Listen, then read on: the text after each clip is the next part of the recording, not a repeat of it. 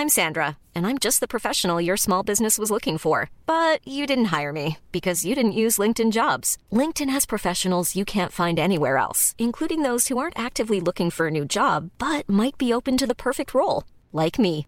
In a given month, over 70% of LinkedIn users don't visit other leading job sites. So if you're not looking on LinkedIn, you'll miss out on great candidates like Sandra. Start hiring professionals like a professional. Post your free job on linkedin.com/people today.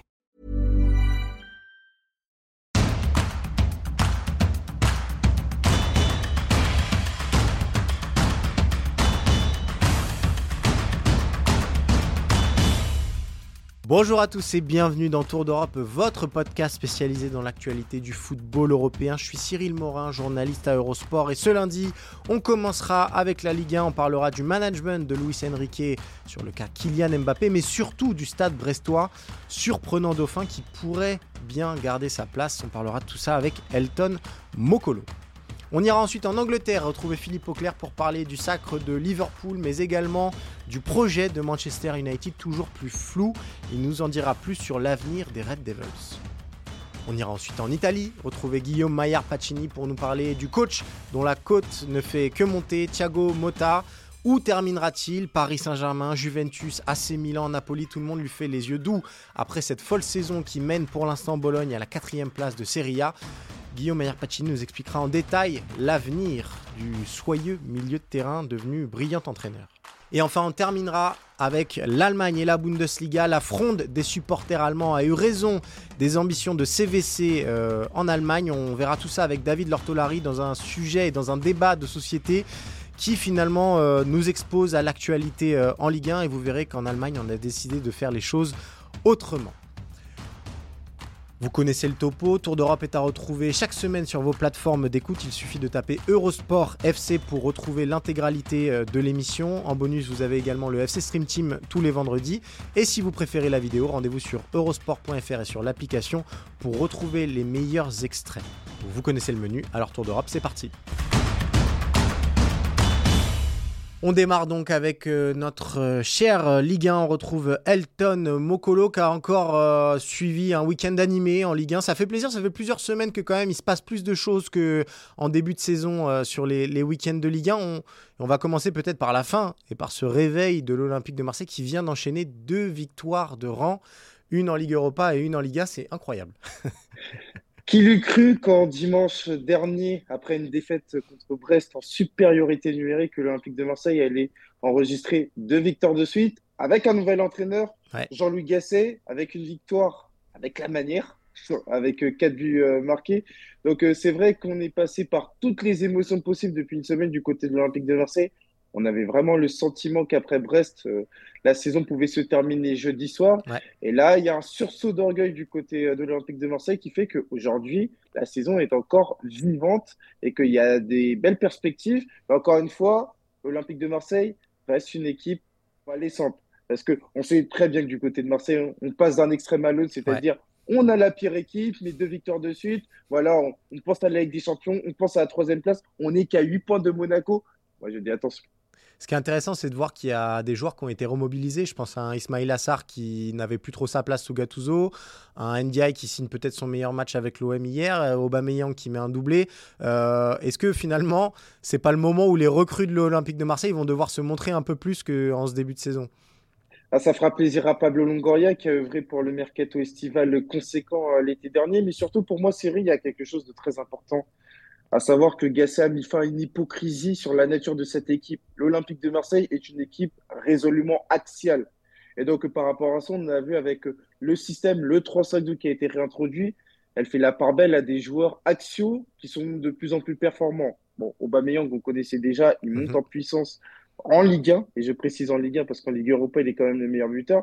Mais encore hier soir, on voit un joueur comme Iliman Ndiaye, bah, entre le Iliman Ndiaye qui était collé sur la ligne Ouais. sous Gattuso et le Iliman Ndiaye qui retrouve un poste qui est familier par rapport à ce qu'il connaissait du côté de Sheffield, la différence est quand même saisissante. Alors oui, encore une fois, il n'est question que d'un match, mais ce que je veux dire par là, c'est que à un moment donné, dans un contexte compliqué, c'est quand même mieux d'avoir des joueurs euh, qui ont leur, qui ont déjà leur repère. Euh, il y a un joueur qui n'a pas beaucoup de repères sur le banc de touche et qui pourtant y goûte euh, plus que de raison ces, derniers jours, c'est Kylian Mbappé. Et on va parler un petit peu du, Paris Saint-Germain. Euh, Elton, le PSG qui a été tenu en échec à domicile face à Rennes grâce à un penalty généreusement accordé et transformé à, Gonzalo Ramos. Mais ce qui fait parler. On dirait un penalty, un penalty rigoureux. rigoureux, très bien, ça me va, ça me va comme expression. mais ce qui fait parler, c'est évidemment la sortie de Kylian Mbappé à la 65e minute. Non pas que ce soit un scandale, simplement, euh, c'est une nouveauté dans le management de Luis Enrique qui jusqu'à présent avait plutôt managé, enfin, qui avait plutôt ménagé pardon, Kylian Mbappé euh, dans son temps de jeu, pas forcément face au micro parce qu'on se souvient d'autres sorties euh, médiatiques, mais qui là a pris la décision de le faire sortir. en conférence de presse, il l'a très bien expliqué. Avant ou après, tôt ou tard, nous, devons, nous allons devoir nous habituer à jouer sans Kylian Mbappé. Ma question, est-ce que le management de Luis Enrique peut nuire au Paris Saint-Germain ah, je n'attendais pas cette question. Est-ce que ça peut nuire du côté du PSG Non, je ne pense pas, parce que je pense que les deux parties, que ce soit Luis Enrique et surtout Kylian Mbappé, sont suffisamment intelligentes, parce qu'il faut replacer le contexte. Le PSG a quand même une large avance Bien sûr. au niveau euh, du championnat. Il y a une échéance très importante. Il y a même des échéances très importantes avec, dans un premier temps, le huitième de finale retour contre la Real Sociedad, même si tu l'as emporté 2-0, il faut quand même bien terminer du côté de la Real Arena. Et tu as un quart de finale contre l'OGC Nice. Donc, euh, oui, euh, pour moi, c'était circonstanciel dans la mesure où Kylian Mbappé n'était pas bon sur ce match. Et donc, euh, Luis Enrique a voulu faire de la rotation. Bon, Dembélé est également sorti. Dembélé a demandé à sortir. C'est pas le même cas précis, mais c'est vrai que Kylian Mbappé polarise beaucoup plus d'attention. Et donc, euh, c'est vrai que moi, je pensais que c'était un changement circonstanciel, à savoir qu'Yann Mbappé n'est pas bon. Et le fait d'avoir cette déclaration de Luis Enrique est quand même très intéressant parce qu'aujourd'hui, Cyril, on peut le dire, Kylian Mbappé est déboulé de son piédestal. Ouais. C'est-à-dire que Kylian Mbappé est un joueur un peu plus ordinaire de par sa situation contractuelle, à savoir que quand on parle de Luis Enrique, il y a euh, une vision moyen et long, terme, parce qu'on sait très bien que Kylian Mbappé ne, devrait pas être parisien la saison prochaine, puisqu'il n'a toujours pas annoncé officiellement. Mais rassure-nous, c'est impossible de voir Luis Enrique faire le même choix euh, en huitième de finale retour de Ligue des Champions ou dans des matchs qui comptent cette saison. C'est uniquement lié à la Ligue 1 et euh, à la réduction des risques plutôt que, que des choix tactiques qui pourraient devenir réguliers de, sa part et c'est bien pour ça que j'ai parlé de choix circonstanciels, parce qu'encore une fois, il était question euh, d'un match de Ligue 1 où tu as quand même une avance je ne vois pas Kylian Mbappé sortir à 2-0 dans le pire des cas en faveur de la Real Sociedad. Je pense que Kylian Mbappé, si le PSG se dirige en prolongation, eh ben, il jouera ses 120 minutes. Et s'il y a séance de tir au but, Kylian Mbappé sera le premier tireur parisien, sauf blessure ou carton rouge. Très bien. Euh, pour cet épiphénomène euh, parisien, il y a un vrai phénomène en Ligue 1 euh, cette saison. c'est le Stade Brestois. Bah, toujours solide dauphin, finalement, du Paris Saint-Germain. On a beaucoup parlé de Monaco, on a beaucoup parlé de Lille. de Lille. Et puis, bah, il y a cette équipe brestoise qui ne faiblit pas. Une victoire incroyable contre Strasbourg, matérialisée par ce triplé de Madi Camara. Voilà, si on nous avait dit ça il y a quelques temps, je ne suis pas sûr que les gens l'auraient cru, mais Brest est deuxième et Brest avance sereinement sur cette fin de saison. Est-ce que Brest euh, mérite, selon toi, de terminer dans le top 4 cette saison? Alors moi, Cyril, moi, je suis attaché au mérite sportif. Et là, on est quand même sur une vingtaine de journées de championnat. C'est pas neutre, c'est pas anodin. Moi, ce que je vois quand on parle de Brest, c'est qu'il y a une croissance à travers ce championnat. Il faut savoir que Brest, à la trêve, n'était pas sur le podium. C'est-à-dire qu'on ne parle pas d'équipe qui est en sur-régime. Enfin, en ce régime. Oui, cette équipe factuellement elle est en ce régime parce que l'année dernière, à la même époque, elle se battait pour le maintien. Eric Roy n'était pas encore arrivé, ça faut quand même le préciser, il arrive un petit peu plus tard. Mais donc oui, elle est en ce régime, mais en fait par rapport à son championnat, je dis bien par rapport à son championnat, si on dépassionne, si on oublie le fait que Brest jouait le maintien la saison dernière, non, pour moi, cette équipe n'est pas en ce régime parce que la moyenne de points n'est pas non plus extraordinaire. On parle d'une moyenne de points en dessous de 2. Donc euh, ça veut dire quoi? Ça veut dire que euh, Brest a su profiter d'éléments circonstanciels avec notamment Nice et Monaco qui font une deuxième partie de saison qui n'est vraiment pas bonne. Bon, même si Monaco l'a emporté sur la pelouse de Lens. Donc euh, moi, je ne suis pas surpris. Et aujourd'hui, dans une Ligue 1 qui est homogène, où il y a 34 journées, ce ne serait pas déconnant pour moi de voir Brest terminer à quatrième place. Moi, je ne vois pas Brest terminer à quatrième place parce que j'ai dans l'idée que quand on va arriver sur le sprint final, si tu veux, je vais utiliser une métaphore. Là, c'est un marathon. Quand Brest va arriver dans le stade, je ne suis pas sûr qu'il euh, puisse se terminer sur le podium. Je ne suis pas sûr qu'il puisse terminer à la quatrième place. Par contre, oui, c'est une équipe qui n'a pas volé sa place parce que, encore une fois, l'équipe a remporté des matchs très importants, a fait euh, forte opposition contre le PSG au Parc des Princes. Et surtout, c'est une équipe qui avance avec cette forme d'euphorie. Brest n'est pas impacté par son classement comme euh, pourrait l'être euh, l'Olympique de Marseille, par exemple. Oui, bien sûr. Euh, on, a lu Grégory Lorenzi dans les colonnes de l'équipe qui nous dit que c'est difficile d'affirmer qu'ils seront encore là en fin de saison. Il reste 11 matchs, donc la prudence est de mise, évidemment. il n'empêche, si on fait du, football fiction et si on se projette à la fin de ce championnat, si Brest est dans les 4 équipes qualifiées en Ligue des Champions, est-ce que ce serait dérangeant pour le foot français, pour ses ambitions européennes?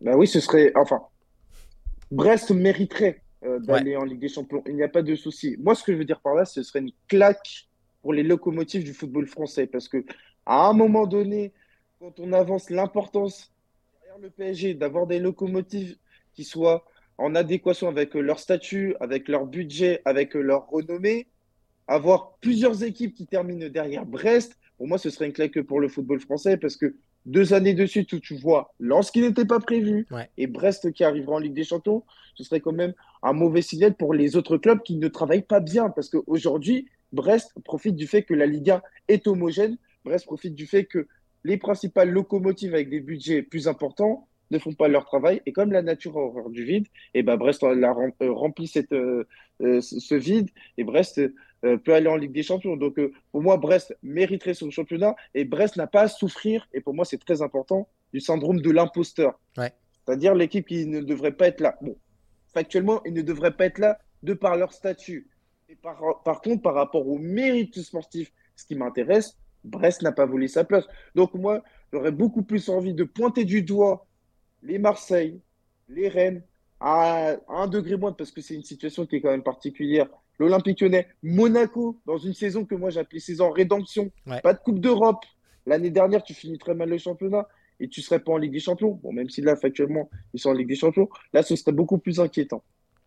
Euh, dernière petite question, parce que euh, si on se projette toujours dans cet état de fait, euh, on, le sait, il y a des équipes qui ont connu des saisons de grâce comme ça, qui ont été récompensées, pardon, par une qualification européenne qui a fini par les engloutir, parce que ces clubs ne sont pas bâtis pour avoir un effectif doublé, parce qu'ils perdent des points en championnat le week-end après avoir joué en milieu de semaine.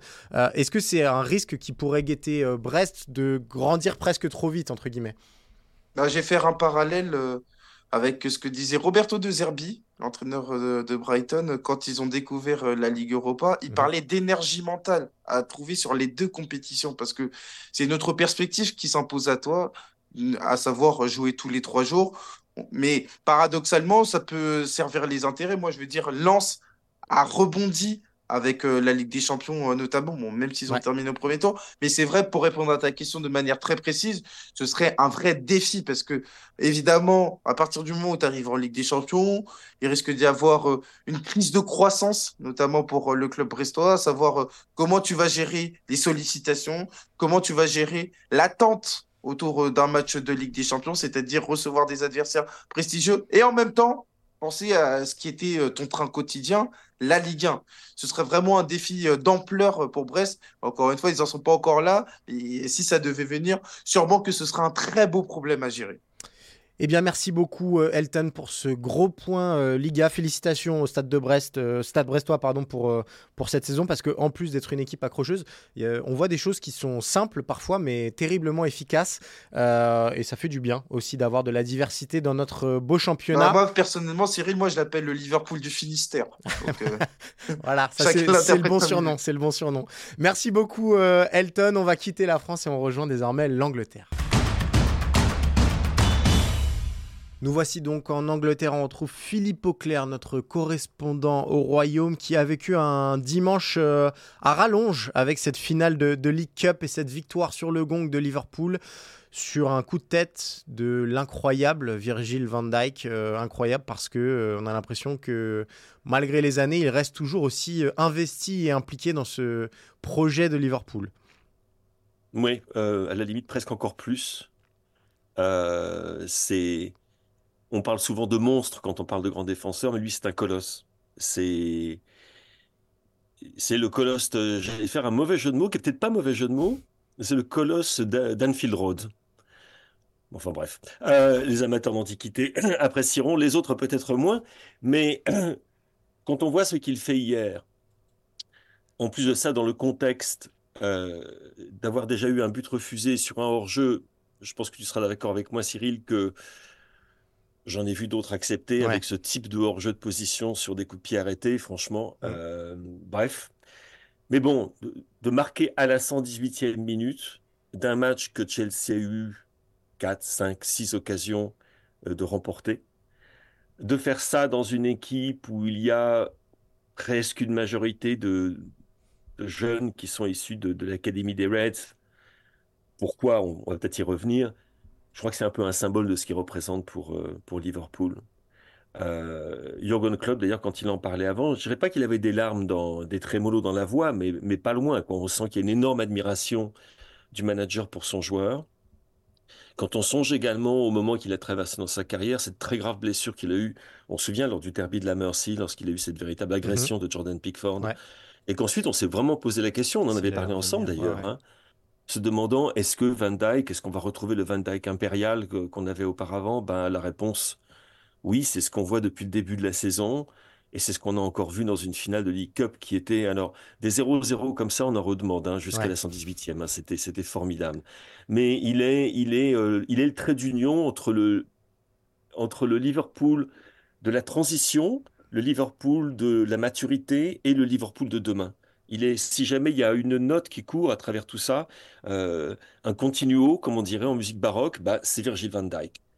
Euh, au moins autant que, que Mohamed Salah. Enfin, c'est peut-être les deux d'ailleurs. Ouais, j'allais y venir parce que c'est vrai que avec la fin de l'ère club qui s'annonce, euh, il y a quand même de grandes chances que Mo Salah ne fasse plus partie de cette aventure-là. On, on, sait les liens qu'il envoie régulièrement vers, vers l'Arabie Saoudite. Euh, quid de Van Dyke en fait, qui en a parlé ouvertement il y a quelques semaines en disant qu'il fallait se poser les bonnes questions, mais son investissement aujourd'hui prouve que même si Klopp n'est plus là, il y a quelque chose qui l'unit à Liverpool qui dépasse le simple, le simple cadre avec euh, Jürgen Klopp. Absolument. Et euh, je crois que les signes sont plutôt. Euh, il, il, a un âge avancé, entre guillemets, pour un footballeur, mais peut-être moins pour un défenseur central, pour commencer. Ensuite de quoi, on voit son énergie, on voit sa, ses capacités d'endurance, on voit sa motivation il a, il a l'énergie et, la motivation d'un joueur de 21 ans qui découvre l'équipe première. Hein. Ouais. Et en plus de ça, l'expérience. Et je crois qu'on peut, on peut espérer, quand on est un fan des Reds, où on sait qu'on se prépare à une année, une saison 2024-25 qui va être très très particulière. Euh, je crois que l'une des choses qui puisse euh, rassurer les fans des Reds, c'est que cette saison, ça sera encore avec Virgil van Dijk et peut-être d'autres derrière. Donc, euh, oui, il peut servir de trait d'union de la même façon. Il a été le catalyseur franchement, de, de l'explosion de l'équipe de club avec, avec Mohamed Salah. Euh, il a été le catalyseur, il y en a eu d'autres. Euh, l'arrivée d'Alisson, par exemple, ça a été également crucial. Mais quand on pense à un joueur qui a eu une valeur transformative sur un effectif, c'est Virgil van Dijk. Mm. Et, quand on le voit aujourd'hui, on comprend pourquoi Pep Guardiola, par exemple, avait essayé si fort de pouvoir le faire venir à Manchester City, échouant finalement, et Van Dijk trouvant à Liverpool un, club qui correspond parfaitement à sa personnalité et un entraîneur avec lequel je crois, bon, de toute façon, c'est, je dirais pas, c'est à la vie et à la mort entre les deux. C'est, ils ont vécu tellement de choses, des hauts et des bas ensemble que, oui, c'est, c'est le colosse d'Anfield Road. Alors lui, il n'a pas 21 ans non plus, mais il n'en a que 23. Euh, je voudrais qu'on parle d'un joueur qui, quand même, a une vraie empreinte sur la saison actuelle de, Manchester City. C'est Phil Foden euh, qui a marqué ce week-end. Il en est à 16 buts et 10 passes, toutes compétitions confondues. Il est quasiment en double-double en, Première Ligue euh, déjà. on sait qu'il y avait beaucoup d'espoir qui était placé en lui par Pep Guardiola, par le club de City en général. Est-ce que cette saison, c'est celle qui l'ancre définitivement comme euh, le joueur à même de prendre euh, le leadership euh, dans les années qui viennent? Le leadership technique, oui. Le leadership sur le terrain, je suis pas certain. Il n'a pas tout à fait ce type de personnalité. C'est un garçon qui est. Je dirais pas qu'il est timide. Il est assez réservé. il a pas, il, s'exprime moins, moins facilement que certains de ses coéquipiers, qu'un John Stones par exemple, qui, mm-hmm. quand, quand, tu l'écoutes, tu penses à ce, ce, garçon, il a l'étoffe d'un leader. Il peut porter le brassard de capitaine. Là, pour Foden, peut-être pas, mais un leader technique sans le moindre doute. Et tu parlais de ses stats, elles seront en effet 16 buts et, 10 passes en, je regarde, 38 matchs. C'est assez exceptionnel. et en fait, c'est déjà sa meilleure saison. à égalité avec celle avec 2020-2021 dans laquelle il avait joué 50 matchs et, il jouait dans un rôle complètement différent. Et c'est ça une chose qui est extraordinaire chez Phil Foden, c'est que c'est vraiment le couteau suisse de Pep Guardiola. Alors on sait que il fait jouer des arrières centraux au milieu de terrain. Euh, l'autre jour, on voyait John Stones quasiment arrière central en position d'avant-centre contre Bournemouth. C'était complètement extraordinaire. Mais j'ai regardé, j'ai fait un petit peu, parce que mine de rien, nous préparons cette émission. euh, j'ai regardé un petit peu son positionnement au cours des quatre dernières saisons, les quatre dernières saisons pendant lesquelles il est devenu, euh, oui, un, des piliers de Manchester, de Manchester City. En 2020-2021, quand il fait donc 16 buts et 10 passes, il joue milieu gauche. Offensif, milieu gauche, se plaçant parfois en position d'inter-gauche, une position très guardiolaine.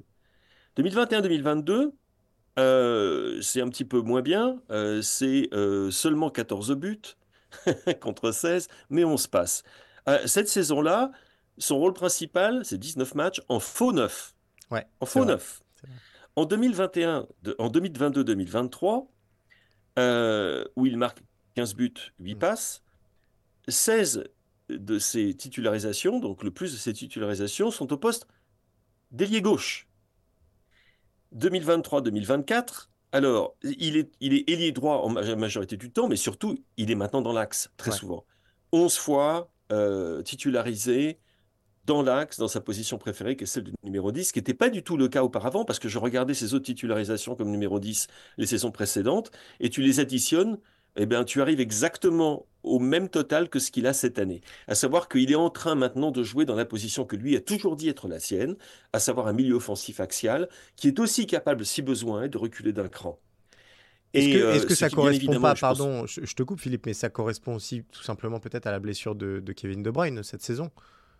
Ben, Oui, c'est bien évidemment, il faut encore savoir saisir ses opportunités.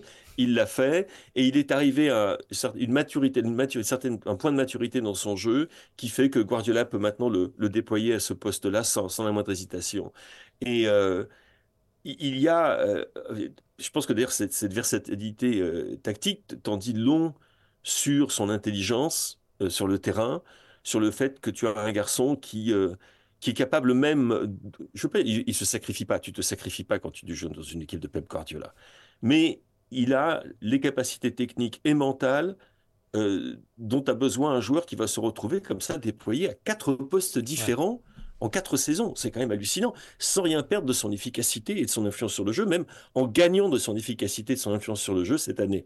Donc c'est assez, euh, assez frappant, c'est assez bluffant même. Et puis, il y a une autre chose qui n'est pas quantifiable. Et je ne sais pas si tu la ressens également, mais moi, j'ai le sentiment qu'il y a vraiment un palier qui a été passé. À savoir qu'on savait que c'était un très, très, très, très bon joueur. Il est en train de passer dans la catégorie des Jude Bellingham, hein, de joueurs de ce type-là, des Bukayo Saka, des joueurs qui, paf, ont passé ce, ce plafond invisible qui distingue les, les super joueurs de club des joueurs tout simplement de classe internationale. Et c'est un joueur de classe internationale, ce qui nous mène tout directement à nous projeter sur euh, un petit tournoi qui va se jouer en, en juin juillet. En se posant la question sera quoi sa, sa, place dans cette euh, équipe des, des Lions à Foden? Parce qu'on a beaucoup parlé du milieu de terrain euh, Rice Bellingham. Est-ce que ce sera le maître à jouer? Est-ce que ce sera un joueur de côté? Comment, comment on l'imagine? Ah ben, moi, tu me, dis, tu me dis Rice Bellingham Foden en milieu de terrain, je, je signe tout de suite. Et je crois que n'importe quelle sélection hormis peut-être la France, euh, signe également tout de suite. C'est le meilleur effectif de Europe, en Europe aujourd'hui, euh, au niveau offensif. Pour moi, ça ne fait absolument aucun doute. Aucun doute. Et euh, bon, même si ça fera hurler les amoureux de, de, Grisou et, de Kylian, mais quand on voit, quand on voit, quand on voit le volume de jeu de, de, de ce milieu de terrain et d'un milieu de terrain, en plus de ça, Rice, Bellingham, eux aussi ont des capacités offensives qui sont euh, étonnantes. Donc euh, la question, c'est de savoir si jamais euh, Southgate va avoir le courage pour, pour l'aligner de cette façon-là. Et quand même, quand tu compares l'efficacité de Foden en club avec son efficacité en sélection, c'est quand même assez frappant de voir que en sélection, il n'a que 4 buts en 31 matchs. Il tourne quasiment à un, but tous les deux matchs, deux matchs et demi, on va dire, avec Manchester City. Et il tourne à un tout petit peu plus d'un but tous les dix matchs pour l'équipe d'Angleterre. C'est quand même. Ouais, pas le même rendement. c'est pas vraiment le même rendement. Alors, c'est pas le même système de jeu, c'est pas la même efficacité. L'équipe d'Angleterre, même si jamais elle passe des 3-0, 4-0 en phase de groupe euh, éliminatoire et match amicaux, euh, n'est peut-être pas une équipe aussi libre euh, dans son expression que Manchester City. Il y a un certain Harry Kane qui a tendance à marquer beaucoup des buts de son équipe. Il n'y a, pas, a pas d'équivalent. Voici, en fait, il y a Erling Haaland. Donc, donc même ce, ce caveat ne tient pas. Il y, a un, il y a un problème à ce niveau-là. Il va falloir que Southgate se décide. Euh, qu'ils doivent le faire jouer, ça ne fait absolument aucun doute. Mais dans quelle position? Là, c'est la question euh, que qu'il doit se poser, que nous, on va se poser à l'approche de l'euro. On va terminer, Philippe, euh, par se projeter un petit peu parce que le week-end prochain, nous avons un derby de, Manchester. Donc, on va parler de, Manchester United puisqu'on vient de, parler brièvement de Manchester City. Première défaite en 2024. Euh, je pense que si on avait euh, parlé de Manchester United la semaine passée, on aurait été plutôt laudatif en se disant que bah, ça allait mieux, que on voyait un petit peu une certaine progression. Et puis patatras ce week-end, cette défaite face à Fulham à, domicile, une défaite très euh, Manchester United finalement avec un but dans les arrêts de jeu sur une phase de jeu qu'ils ont subi pendant tout le match. Ils sont désormais sixième à trois points de Tottenham. On sait que cette semaine, en plus, euh, on a eu beaucoup d'actualités autour, euh, autour du club. On en est où, finalement, de Manchester United et de ce, nouveau projet euh, incarné par, par le changement d'actionnariat? Alors, le changement d'actionnariat ne se traduit pas encore par un changement au niveau de l'effectif et du manager. Il, ne se, il, ne se il, ne se, traduit pas non plus encore par un changement au niveau de la direction technique du club, puisque euh, Ashworth ne sera pas disponible avant 20 mois. Euh, donc, en fait, on continue avec les mêmes au moins jusqu'à la fin de la saison. C'est un petit peu en contradiction avec ce que disait Radcliffe dans son point presse, où il disait que dans trois ans, il faudrait qu'ils soient des, véritables challengers pour le titre, euh, voire même qu'ils l'emportent dans trois ans. c'est inenvisageable pour toi? Non. Non, tout simplement non. Je veux dire, il y a, y a Manchester City qui est toujours là, Arsenal qui confirme, qui monte en puissance, Liverpool même avec, euh, même si jamais il y a un petit problème euh, avec la succession de Klopp, euh, quand on regarde l'effectif et la jeunesse de cet effectif, on dit ça va continuer pour un certain temps.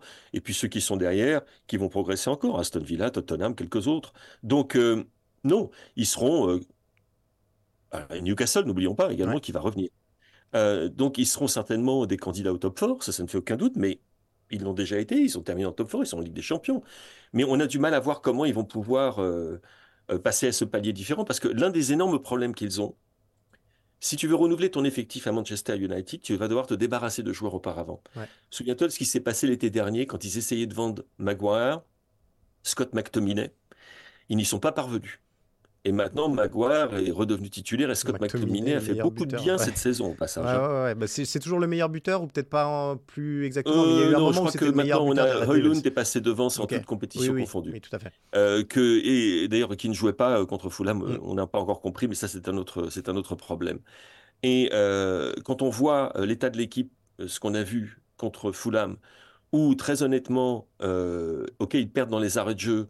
Mais s'ils sont menés 3 ou 4-0 à la mi-temps, je pense qu'il n'y a pas vraiment, euh, il y a pas vraiment scandale. Où ils se font prendre à la gorge par cette équipe de Fulham qui est quand même épatante. Hein. Le boulot fait Marco Silva est remarquable. Euh, ils se font prendre à la gorge. Ils n'ont absolument pas les moyens de se, de, se dépêtrer euh, de, de ce, cette toile d'araignée dans laquelle ils sont. Puis une toile d'araignée qui viendrait à toi, imagine-toi. Quelle horreur. ils n'ont absolument pas les moyens de se dépêtrer. Ils subissent il se crée deux, trois occasions, ok, mais c'est Fulham qui a fait quasiment tout, le jeu dans cette rencontre. Tu ajoutes à ça le mal-être de Marcus Rashford. On parle maintenant de la vente possible de Marcus Rashford au PSG. Si Kylian Mbappé venait partir euh, pour, euh, pour le Real Madrid. Donc, euh, où tu te séparerais d'un joueur emblématique qui était quand même le symbole du potentiel de Manchester United. Il y a beaucoup de signes qui sont franchement pas encourageants. et encore une fois, au niveau de l'effectif, ça va être très compliqué à gérer. Il y a énormément de joueurs qui ont des salaires très importants dont ils ne peuvent pas se débarrasser. Et il faut en plus de cela ne pas oublier que Manchester United, comme toutes les équipes de, autres équipes de Première Ligue, doit se conformer aux réglementations du fair play financier anglais, qui est très strict, qui est devenu très strict. Everton le confirmera, mm. et Nottingham Forest le confirmera dans très peu, et peut-être que Manchester City même le confirmera dans, Dieu sait, un an ou deux ans. Mais il faut faire gaffe.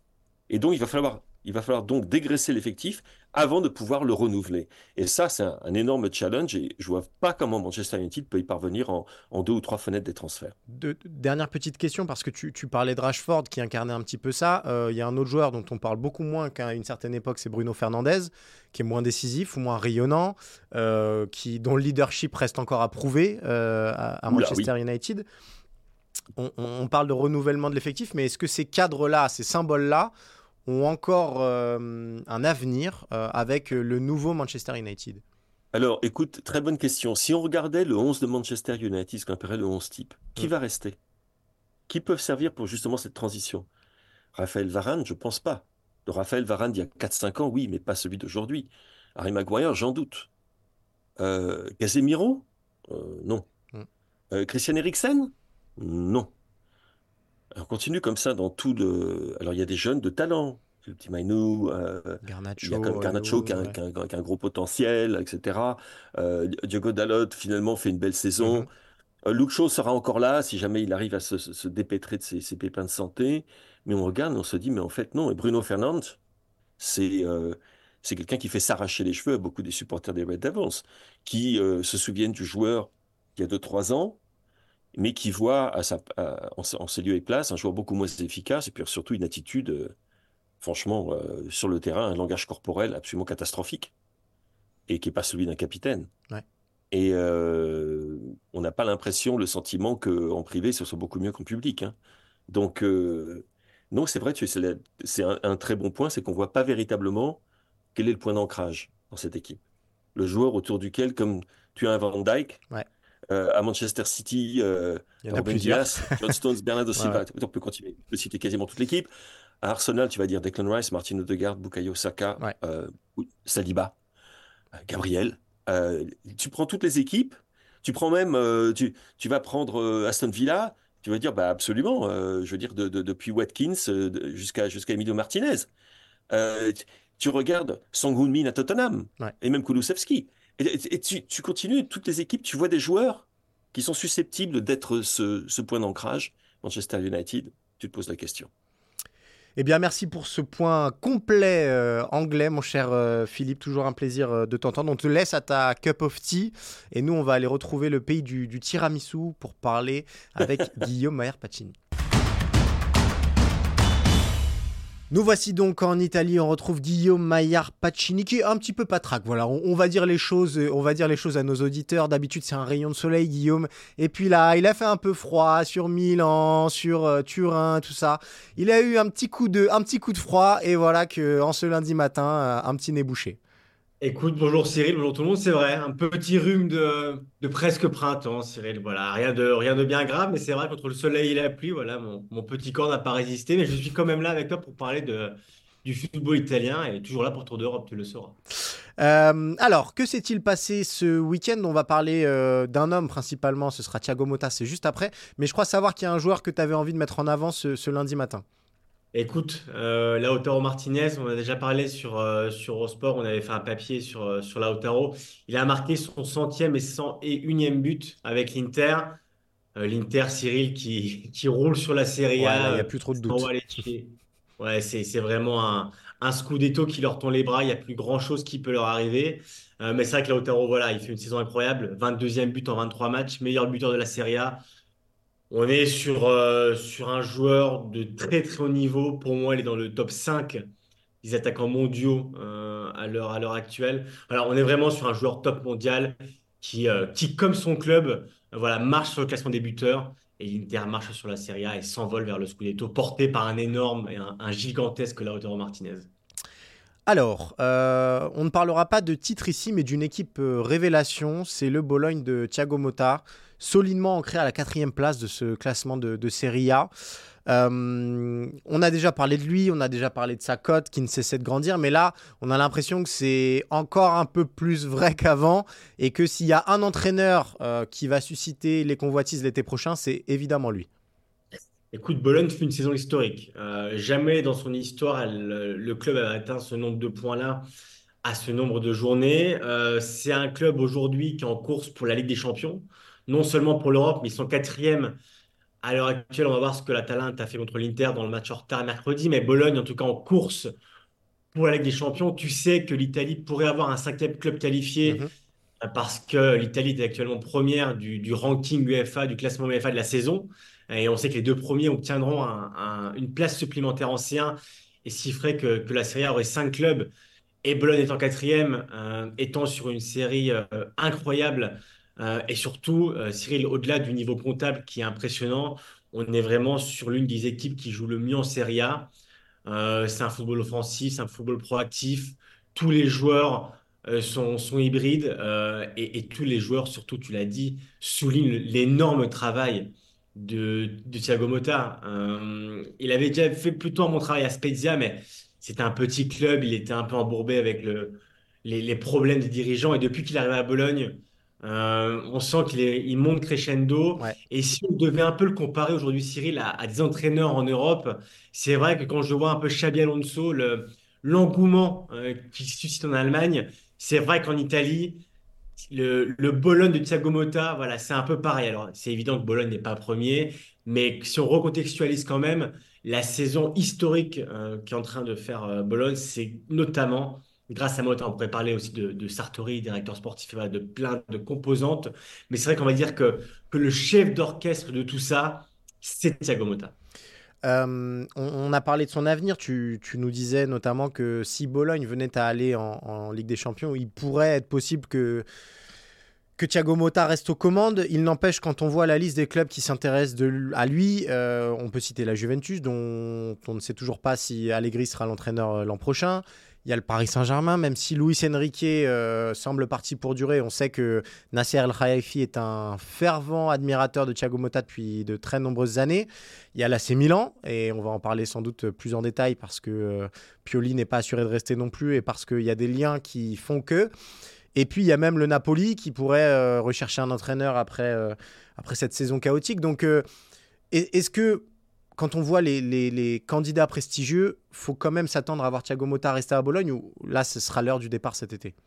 Écoute, si, si Bologne se qualifie en C1, je pense que la question se posera parce que l'aventure est tellement belle que lui pourrait être tenté même euh, de, de rester à Bologne. Après, son contrat expire euh, en juin prochain, donc ça c'est Ouais. une première composante. On sait qu'il y a des discussions pour prolonger.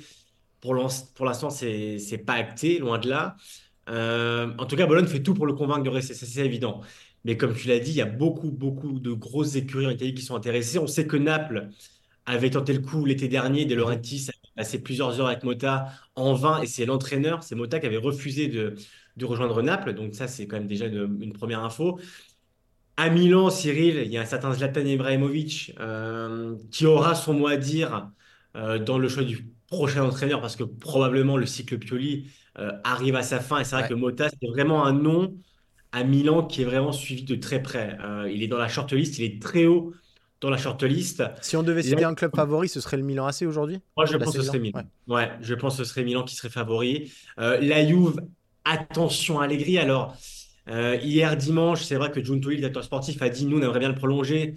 Mais bon, on sent quand même que Ouais. euh, voilà, c'est, c'est quand même plus l'amour fou avec les supporters depuis pas mal de temps. Le voir rester, ce serait compliqué. Mais en tout cas, Motta, il a vraiment une cote aujourd'hui. Alors, je vais pas te dire que c'est la plus grande en Italie parce qu'il y a beaucoup, beaucoup de coachs. Mais c'est vrai que Motta, aujourd'hui, c'est vraiment l'entraîneur alors moi j'avais fait un papier où je disais que la cote était grimpante, mais là aujourd'hui c'est un entraîneur confirmé. Ouais. C'est un entraîneur qui, que tout le monde veut s'arracher. Et le PSG aujourd'hui, j'ai l'impression qu'il a quand même une volonté d'ouvrir un cycle Bien sûr, avec Luis avec Enrique. Luis Enrique. Ouais. Et honnêtement, je vois mal Enrique partir, sauf cataclysme, euh, d'ici à la fin de la saison. Donc euh, voilà, je sais que Mota, et ça c'est notoire en Italie, il rêve du PSG. hein, ça c'est évident. Euh, avec Nasser, voilà, tu l'as dit, il y a un lien qui est quasiment euh, même paternel hein, Mhm. entre les deux. Euh, Nasser est, est fan de, de Thiago Motta déjà en tant que joueur. Mais voilà, j'ai l'impression que le timing avec le PSG est pas vraiment le bon. Donc je pense qu'en Italie, tu l'as dit, voilà, les clubs les plus intéressés, ce seraient Milan, Naples et la Juve. Et je mettrais quand même plus une pièce sur Milan parce que euh, ça colle beaucoup au projet, même un peu au projet des jeunes, euh, au projet un peu moderne. Et c'est vrai que Motta, aujourd'hui, il, propose un football en Italie bah, qu'on voit, qu'on voit en Europe, mais euh, voilà, c'est un football vraiment euh, moderne et, et voilà, qui suscite l'enthousiasme et surtout il fait progresser ses joueurs. Et ça, c'est notoire quand on a un entraîneur en, 2024. Il est prêt pour un aussi gros club euh, que les écuries qu'on vient de citer parce que euh, être un très bon entraîneur, c'est une chose, être un très bon manager, c'est une chose, mais il y a aussi forcément de la politique qui rentre en jeu euh, dans ces clubs-là. il est prêt à supporter l'environnement à Milanello, la pression de Laurentiis au Napoli, voire les crises quasi quotidiennes du Paris Saint-Germain ça, c'est une vraie question. C'est une vraie question. Et ça reste quand même une part d'inconnu parce que euh, a entraîné Spezia, a entraîné Bologne. Euh, voilà, c'est sûr que le voir dans un. Ce serait sa première vraie expérience dans un grand club. Donc, c'est sûr que la pression des résultats, euh, c'est autre chose qu'à Bologne, même si, quand même, en Italie, Cyril, Bologne reste un club, on va dire, important. Alors, évidemment, avec des objectifs qui sont moindres par rapport au club qu'on a cité auparavant, mais c'est sûr qu'il y a une part d'inconnu. Après, Thiago Motta, on le sait, c'est quelqu'un de très intelligent. Il a été dans des vestiaires. Alors, en tant que joueur, tu vois, regarde Xabi Alonso à Leverkusen. Euh, alors, c'est un club aussi important, mais euh, personne ne te dit que s'il signe au Bayern ou s'il va à Liverpool euh, ou au Real, est-ce qu'il arrivera à gérer aussi ce genre de vestiaire? Ça reste quand tu prends un, entraîneur qui monte, ça reste forcément une, part d'inconnu, mais je pense que Thiago Motta a les épaules pour le faire. À Bologne, il y a des joueurs qui, voilà, qui sont aussi importants. Alors, pas du niveau de euh, Deleao, Devlaovic, de Ozymen, ça c'est évident. Mais en tout cas, je pense qu'il a les épaules, il a, la personnalité pour le faire. On l'a vu gérer quand même avec une poigne assez forte euh, certains joueurs à Bologne, c'est-à-dire qu'il n'hésite pas à trancher dans le vif quand il le faut. Euh, il n'hésite pas à écarter des joueurs quand il le faut. Il prend des sanctions quand il le faut. Donc, c'est un, un, entraîneur avec un jeu euh, très agréable à voir, mais aussi c'est un entraîneur avec une poigne. Donc c'est pas c'est se marcher dessus. Et euh, voilà, vous l'avez connu au PSG en France, c'est un entraîneur avec une forte personnalité. Donc euh, je pense qu'il a les épaules pour le faire. Mais c'est certain que ce serait sa première vraie expérience en tant que voilà, entraîneur dans un très grand club. Et je pense aussi qui vont avec, pour le PSG, je pense que ce serait intéressant de le voir dans un club, on va dire en Italie, un grand club pour peut-être, je fais une bêtise, en 2-3 ans, euh, quand le cycle, évidemment, voilà, Enrique sera peut-être terminé, pourquoi pas aller chercher Mota qui aura déjà du coup un bagage avec un grand club. Mais en tout cas, en Italie, Thiago Motta aujourd'hui, c'est l'un des entraîneurs avec la cote la plus élevée et à juste titre parce que ce qu'il réalise à Bologne cette année, c'est historique. C'était pas du tout prévisible. Et voilà, c'est vraiment lui l'artificier de, de tout ça à Bologne. On est dans le futur dans le Tour d'Europe puisqu'on vous annonce donc l'arrivée de Thiago Motta euh, en 2028 au, Paris Saint-Germain. C'est une info exclusive, c'est ça Guillaume? Exactement. J'ai dit 2028, j'ai dit dans les prochaines années. Je me mouille pas trop pour rester un minimum crédible. Déjà qu'il me reste pas beaucoup de crédibilité, Cyril, si je peux regarder un, tout petit peu, ça serait bien. Bon, merci beaucoup euh, Guillaume pour ce point euh, italien. Nous, on va quitter l'Italie et on va s'envoler pour l'Allemagne. Nous voici donc euh, en Allemagne. On retrouve David Lortolari, notre spécialiste Bundesliga, qui a vécu euh, un week-end, je dirais, plein de suspense à l'image de cette victoire du Bayern dans le temps additionnel face à Leipzig sur un but d'Harry Kane. Un but qui pourrait compter, David. Oui, c'est peut-être euh, c'est peut-être l'image du week-end sur le plan sportif. Cyril, salut à tous. Euh, Harry Kane qui, avait marqué un premier but. Euh, le Bayern disputait un match difficile contre Leipzig. On avait appris quelques jours plus tôt que Thomas Tuchel s'en irait à la fin de la saison. Donc, il y avait quand même plein d'incertitudes sur la réaction de l'équipe par rapport à ce, à ce mini tremblement de terre en Bavière. Euh, et euh, Harry Kane a répondu présent. C'est lui qui, tire l'équipe euh, cette saison. 25, 26, 27 buts. On ne sait pas où il va s'arrêter. le record est, possible en fin de saison pour lui. Et il a sauvé le Bayern d'un match nul qui aurait encore bah, permis aux critiques de, de, de, se, de se déchaîner. Harry Kane servi par Choupo-Moting dans la 91e ou 92e minute de la rencontre. ça donne un peu d'air au Bayern. Ça donne un peu de crédibilité à Thomas Tuchel, qui avait par exemple déplacé Kimmich latéral droit.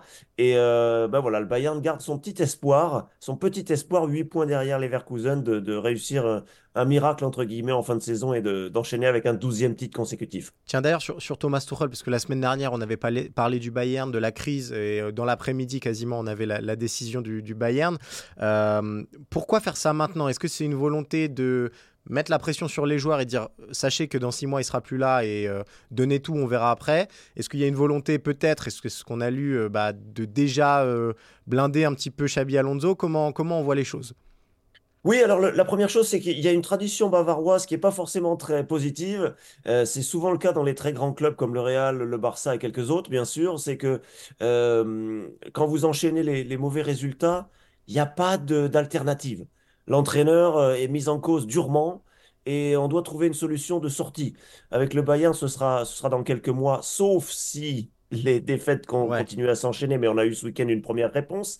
Et c'était, euh, c'est le président Drezen qui a, qui a, qui a invité euh, Thomas Tuchel à un déjeuner et on s'est mis d'accord très vite. euh, on s'est mis d'accord très vite pour cesser la collaboration. Je pense que les dirigeants du Bayern voulaient trouver une solution. Et je pense aussi que Thomas Tuchel s'est senti soulagé Ouais. parce qu'il était, euh, il était très frustré. Euh, ça ne fonctionnait pas dans la communication avec, euh, avec certains cadres et ça va lui permettre maintenant d'avoir les coups des franges, de pouvoir prendre des décisions en disant euh, à ses joueurs, ben, quel que soit votre destin en fin de saison, moi je m'en vais. Donc euh, voilà, on va, on va faire feu de tout bois et c'est un peu ce qui s'est passé ce week-end.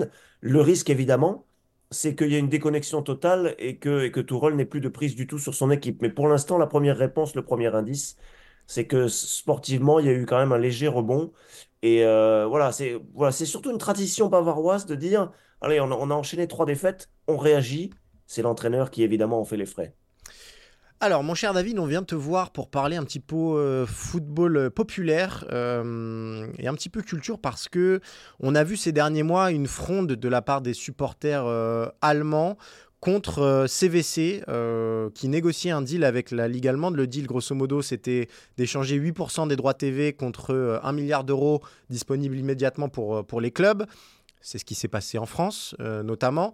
Finalement, face à la résistance euh, des supporters allemands qui ont usé de toutes sortes de stratagèmes en interrompant les matchs avec des balles de tennis, avec euh, des, hum, des pièces en chocolat notamment, euh, bah, le deal est tombé à l'eau et les supporters allemands et les ultras, a fortiori, ont gagné leur combat.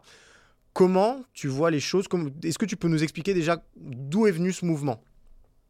Ouais, alors vrai débat de société. En Allemagne, ça, euh, la grande presse généraliste s'en est emparée. Le, le Spiegel de la fin de, de semaine, qui est l'hebdomadaire de référence euh, pour la société en Allemagne, s'en est emparé avec, euh, avec un traitement très ironique de la chose. On peut y revenir ultérieurement, mais surtout, ce qu'il faut avoir à l'esprit, c'est que il y a cette tradition euh, des supporters allemands de vouloir absolument, symboliquement ou réellement, en fait, à la limite, c'est c'est pas tellement le plus important, vouloir absolument euh, garder une partie démocratique, une partie anti-commerce dans le, dans le football, y compris dans les deux divisions euh, euh, d'élite, Ouais. la Bundesliga 1 et la Bundesliga 2. Les supporters tiennent absolument à préserver leur modèle, c'est-à-dire qu'ils veulent avoir une part de décision, un pouvoir de décision dans les choix des clubs, dans les choix de leur club.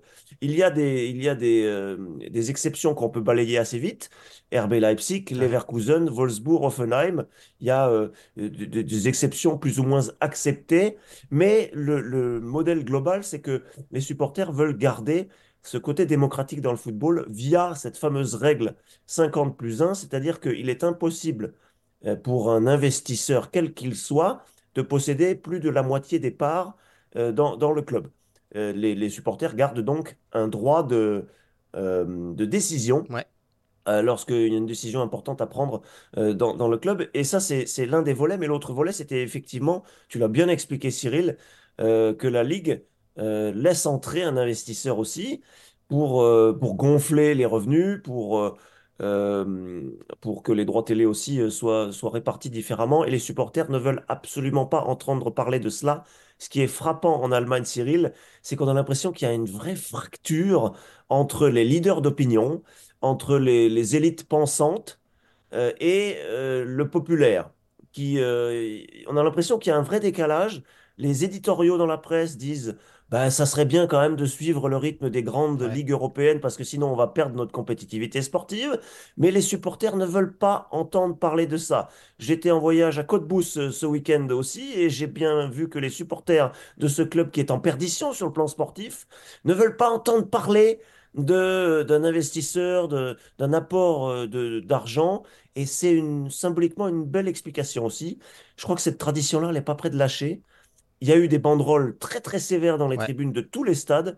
Il y a eu des interruptions de match de 15, 20, 30 minutes, Cyril. Et euh, bah, c'est une petite victoire quand même populaire.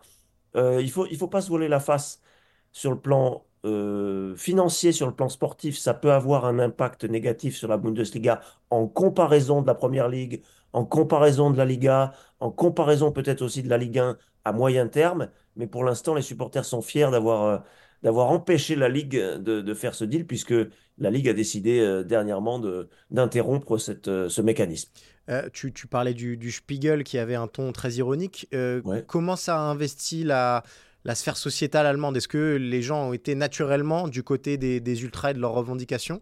Ou bah, le, le, rationalisme économique faisait pencher un petit peu la balance? Comment se positionnait l'opinion publique, j'ai envie de dire, sur ce sujet?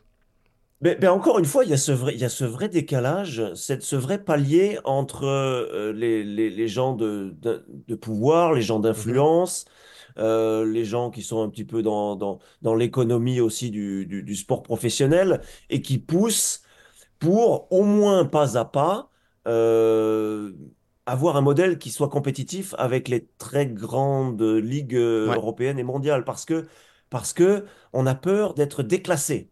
Euh, mais, mais à côté de ça, vous avez le, euh, le peuple, même si ça peut paraître un peu péjoratif quand on, quand on utilise ce terme, mais le, le mouvement populaire qui dit, mais nous, on a une, une, jurisprudence, on a un exemple avec le RB Leipzig, avec Red Bull, euh, qui, qui a qui a dédémocratisé notre système et on n'en veut absolument pas. Ouais. On veut pas d'un, on veut pas d'un d'un conseil de surveillance d'un club, d'un conseil d'administration d'un club qui décide de tout, des transferts, de la politique du club, de la politique vis-à-vis -vis des supporters. Et ça, ça a beaucoup refroidi sur les dix dernières années le, les, les, Allemands qui veulent pas entendre parler d'un euh, d'un élargissement de ce cas RB Leipzig. Modèle, et je crois ouais. que okay. ça a fait un, un, effet hérisson un peu, Cyril, cette okay. affaire-là, de telle sorte que les, euh, les supporters sont prêts à accepter, ça peut paraître un peu absurde, sont prêts à accepter de perdre un peu en compétitivité vis-à-vis -vis de Manchester City, vis-à-vis -vis du Real Madrid et vis-à-vis -vis de tous les autres. Euh, S'ils gardent à... leur identité, quoi. Voilà, exactement. Alors, ça va être évidemment une question qui va revenir mm -hmm. dans les prochains mois et dans les prochaines saisons sur le, sur le tapis. On verra si ça évolue, mais pour l'instant, on en est là. Il y a vraiment cette, cette barricade, cette barrière. On veut garder ce, ce côté démocratique, même si, il faut bien le dire, dans les deux divisions professionnelles, il est un peu artificiel aussi. Euh, dernière petite question sur le sujet parce que euh, ça nous renvoie à ce qui se passe en France, euh, ce deal avec CVC qui a été signé non pas en catimini, mais disons qu'on n'a pas compris peut-être instantanément les conséquences de, cet accord-là. Est-ce que ça a été discuté aussi en Allemagne, ce, ce qui s'est passé en France, et bah, le fait que finalement la Ligue avait vendu une partie de son pactole à un fonds d'investissement? Oui, on l'évoque, on l'évoque, c'est ce que je disais par rapport à par rapport au classement actuel, ouais. la, la, Bundesliga, elle est, elle est, considérée comme la deuxième euh, ligue sur sa santé financière derrière la première ligue, aujourd'hui en Europe. Et forcément, on a regardé ce qui se passait en, en, ce qui se passe en Ligue 1, on a regardé ce qui se passait en Ligue 1 pour, pour la France. Oui, c'est expliqué, c'est discuté. Euh, c'est peut-être aussi pour ça qu'il euh, y a cette fracture entre, euh, encore une fois, ces leaders d'opinion qui disent il faut suivre, euh, il faut prendre le train en marche, ouais. il faut suivre pour qu'il n'y ait pas seulement le Bayern qui puisse rivaliser et que tous les autres soient complètement déclassés, Dortmund y compris. Et encore une fois, ce mouvement populaire qui dit mais nous on veut surtout pas changer de modèle et on veut rester dans notre dans notre fonctionnement très régional, très fédéral auquel tiennent beaucoup les supporters. Oui oui, c'est observé absolument et pour l'instant, je le répète, on veut surtout pas s'engager dans cette voie-là dans, en ce qui concerne les supporters allemands. En tout cas, la fronde a été euh, relativement violente quand même, pacifiste, ouais. mais assez violente. Et euh, Hans-Joachim Watzke, qui est l'un des grands décideurs, le patron de Dortmund de la Ligue de football en Allemagne, a fini par se dire, bon, on arrête et on repousse à plus tard. Et ben voilà pour cette victoire des supporters. Ça arrive pas si souvent que ça ces dernières années, donc euh, c'était important de le souligner dans Tour d'Europe. Merci beaucoup euh, David. On arrive à la fin de cette émission. On se retrouve euh, la semaine prochaine sur les mêmes plateformes d'écoute et sur eurosport.fr pour voir les meilleurs extraits en vidéo. D'ici là, portez-vous bien et suivez le football européen.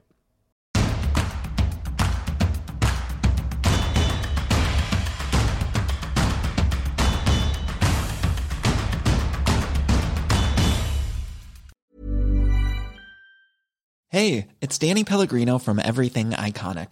Ready to upgrade your style game without blowing your budget? Check out Quince. They've got all the good stuff shirts and polos, activewear, and fine leather goods, all at 50 to 80% less than other high end brands. And the best part? They're all about safe, ethical, and responsible manufacturing. Get that luxury vibe without the luxury price tag. Hit up quince.com slash upgrade for free shipping and 365 day returns on your next order. That's quince.com slash upgrade.